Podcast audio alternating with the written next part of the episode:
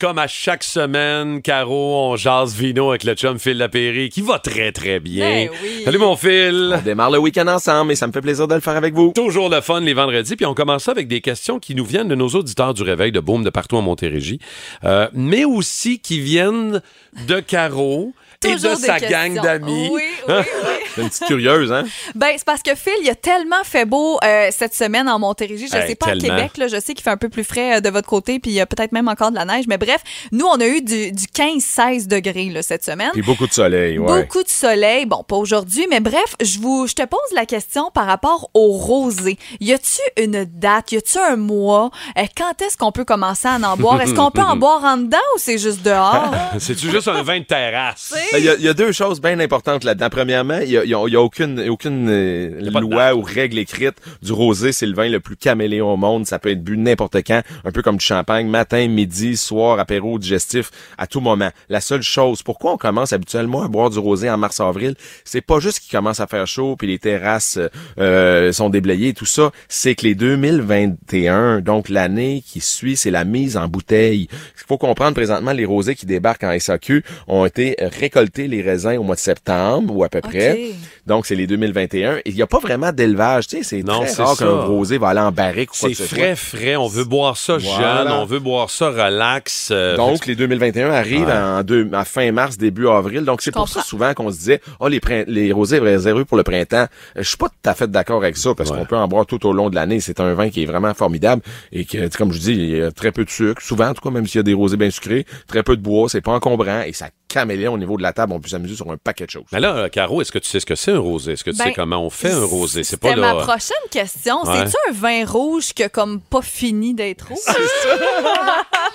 Ben, Oh, c'est beau ce que tu Ben, fais. C'est poétique. Dans l'Union européenne, on peut pas mélanger du rouge et du blanc pour faire du rosé. Par contre, Non. on peut prendre des cépages rouges et des cépages blancs. Le meilleur exemple que je peux vous donner, c'est le fameux pétale de rose, hein, qui est Ah désormais oui. célèbre, qui est un best-of et un super rosé, tant qu'à moi, là, à 21-22 dollars, qui est fait par euh, Régine Une super vigneronne. Ben, elle, il y a cinq cépages. Il y a cinq cépages rouges, en fait, et trois cépages blancs.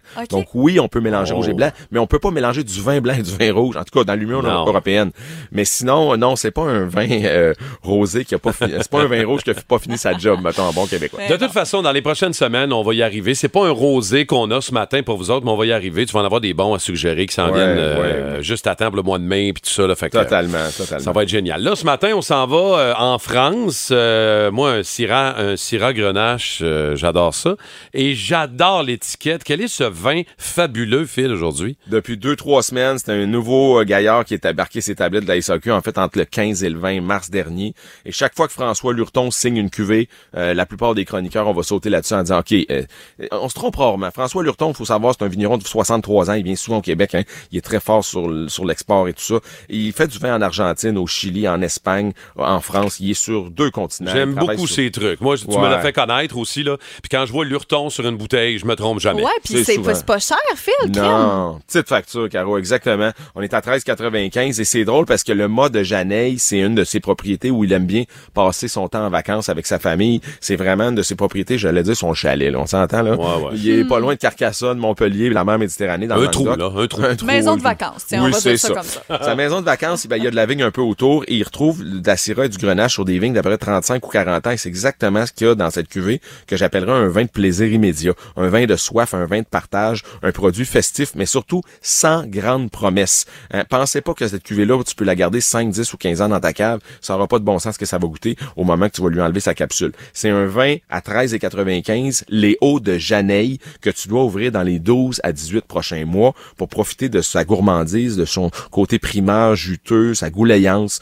le côté joufflu et surtout, présentement, là, ça déborde de fruits. C'est du 2020. Ok, ça doit être magique, ça. Non, c'est le fun à boire. Sérieux, tu sais, il y a les barbecues commencent, la fête des mères qui s'en vient, tu vas recevoir du monde à la maison. Tu veux une bouteille à 13, 14 piastres qui te fera pas honte devant la visite, Martin. C'est le candidat idéal. Il y a un âne, en fait, c'est pas un âne.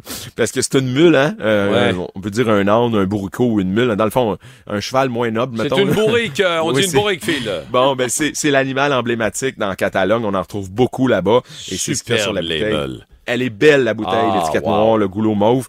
Euh, on est dans la Catalogne, dans le sud de la France, fait beau, fait chaud, puis ça donne des vins qui sont de plaisir, le fun. Et ça va devenir, j'ai parlé avec la gente hier, un produit régulier euh, dans les prochains mois. Donc, il va y avoir Ah, super, 250 SAQ qui Ah, Il y a du stock, il y a du stock. Allez-y, retenez ça. Les hauts de Janeille, une Syrah Grenache, euh, c'est signé Lurton, c'est bon. Puis c'est 13,95, les Pas amis. c'est Pâques, ligne. hein, la Ouais. semaine Une prochaine aussi. Euh, on reçoit à la maison peut-être Une pour. Pâques, c'est une bonne idée. Une Génial. caisse, tout Ah est oui, intense ah, dans tes à caisses. 13,95. Eh, lui, là, faut l'arrêter. Amenez-en des bouteilles comme ça à ce prix-là. La Ben job serait tellement plus facile.